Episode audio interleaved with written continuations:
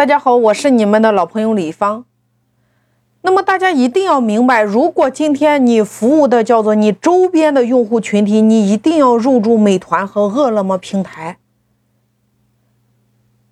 美团和饿了么平台对于本地商家来说，更多的在于引流。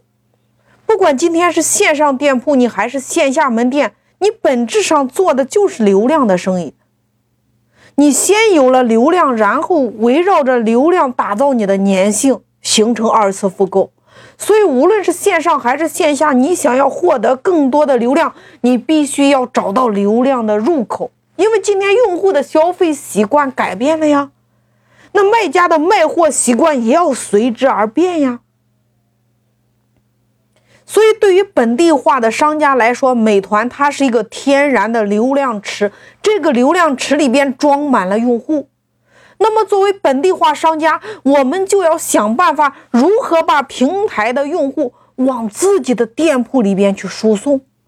那么，在美团这个平台上，你想要获得更多的曝光量，有两种：第一种我们说叫自然排名，第二种叫做花钱买排名。无论你是自然排名还是付费推广，大家在追寻的无非就仨字叫做曝光量。你只有充足的曝光，你要让更多的人看到你，他才有可能点击你，才会有后边的故事发生呀。所以曝光量排在了第一位。那如何获得更多的曝光量呢？不管今天你是在线下经营了多少年，大家一定要从零开始。你要对你的商圈进行调研和分析。我们今天做线上平台也一样啊，你需要做的第一步就是要了解你的商圈。线上平台其实它就是一个商圈。我们打开美团，打开饿了么。然后你来查找配送费五元左右以下的这些店铺，你按照类目进行查看，找到所有同类目店铺，你可以大致了解到自己未来店铺能够达到什么样的层次，然后选择其中的几家下单。你要把销量好的、中等的、差的店铺都要下单购买一遍。你要分析对手的优点、缺点。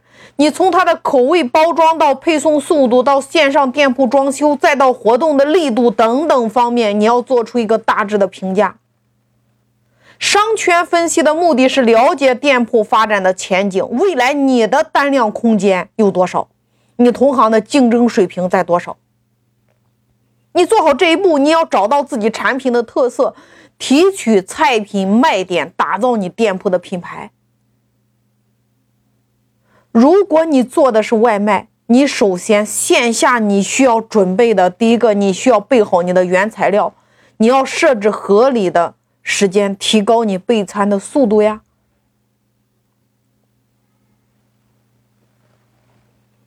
你要准备好你的网网络打印机，培训你的厨师和你的打包人员，你尽量要避开漏发错发的低级错误。为你的配送员设置固定的取餐区域。第二个，我们的产品你需要分类，也就是你要明确现场产品，你要将产品进行分类。对于一般的店铺来说，产品总数量大致在七十个左右，也就是说，大概畅销的大概就是八个左右。你不要把线下的产品都搬到线上，你要抛去那些出餐慢的、不易打包的，或者说。不易运输的、用餐体验不好的产品，一定要把它干掉。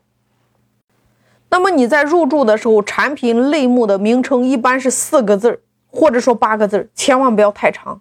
你要根据面向主要的消费群体的不同，你可以设置出不同风格的类品的名称。